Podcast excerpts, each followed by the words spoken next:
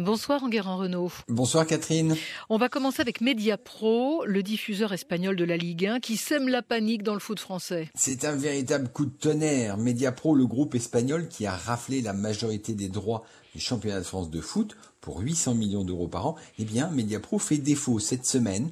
Il a refusé de payer une échéance de 172 millions d'euros à la Ligue de foot pire.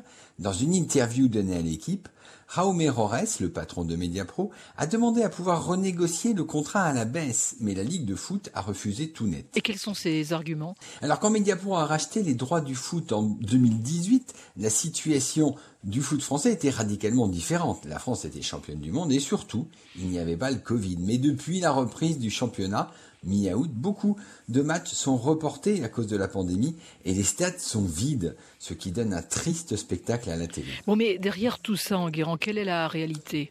La réalité, c'est que Mediapro a perdu son pari économique. Il espérait pouvoir négocier avec les opérateurs télécoms ce que l'on appelle un minimum garanti. En clair, si Orange, SFR, Bouygues Télécom et Free voulaient proposer la chaîne Téléfoot à leurs abonnés, eh bien, ils devaient payer une très forte somme par avance. Et avec cet argent, Mediapro aurait pu régler ses factures à la LFP. Et pourquoi ça n'a pas fonctionné? Parce que les opérateurs ont refusé de payer cette avance. Ils ont imposé de ne rémunérer Mediapro qu'au prorata du nombre d'abonnés. Or, pour l'instant, il y a moins de 300 000 abonnés à 25 euros par mois. Ça fait peu et Mediapro n'a donc pas d'argent dans ses caisses. Et que va-t-il se passer maintenant? Alors ça devient une affaire nationale. Hein. Le foot français, déjà pénalisé par le Covid la saison dernière, a dû demander un prêt garanti par l'État. Et cette saison, c'est la cata.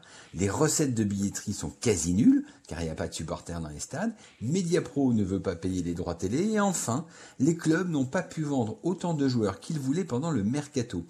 Le gouvernement va devoir s'en mêler et la solution passera peut-être par un appel à Canal+. Rappelez-vous, Canal+, évincé du foot français, eh bien, la chaîne pourrait revenir à la rescousse et reprendre les droits télé mais alors là, à un prix nettement inférieur. Parlons du Covid maintenant, Guérand, qui fait euh, décidément beaucoup de dégâts dans le cinéma. Oui, je vous ai déjà longuement parlé des difficultés du cinéma. Et eh bien cette semaine, la décision du studio MGM de reporter la sortie du dernier James Bond, Mourir peut attendre, a précipité la chute des salles de cinéma. Sans blockbuster à l'affiche, impossible d'attirer les spectateurs. Du coup, le numéro 2 mondial des salles de cinéma, Cineworld, a décidé de fermer 700 salles aux États-Unis et en Grande-Bretagne et ce n'est que le début d'une catastrophe annoncée. Autre chose, plus positive ma foi, la presse est manifestement proche d'un accord avec Google. Oui, le long bras de fer engagé par la presse française pour obliger Google à rémunérer l'utilisation de ses articles est sur le point d'aboutir. C'est la fin d'une bataille juridique qui dure depuis au moins un an. Le Parlement français a voté en juillet 2019 une loi instaurant un droit voisin pour la presse. Google a refusé de payer une première fois, l'autorité de la concurrence l'a obligé et Google a fait appel de cette décision. Eh bien, jeudi, la Cour d'appel de Paris a donné tort au groupe américain. Il faut maintenant espérer que bientôt la presse recevra enfin de l'argent de Google. La question est de savoir quand et combien? Quant à Facebook, la société de Mark Zuckerberg s'attend au pire après le 3 novembre, après l'élection américaine. Oui, je vous avais dit la semaine dernière que Facebook avait interdit les publicités politiques une semaine avant les élections du 3 novembre. Eh bien, il a décidé de renforcer son arsenal en prolongeant cette interdiction de publicité après le scrutin. Il veut ainsi éviter toute interférence de groupes de pression, soit américains, soit venus de l'étranger, dans la période cruciale du comptage et du recomptage des voix.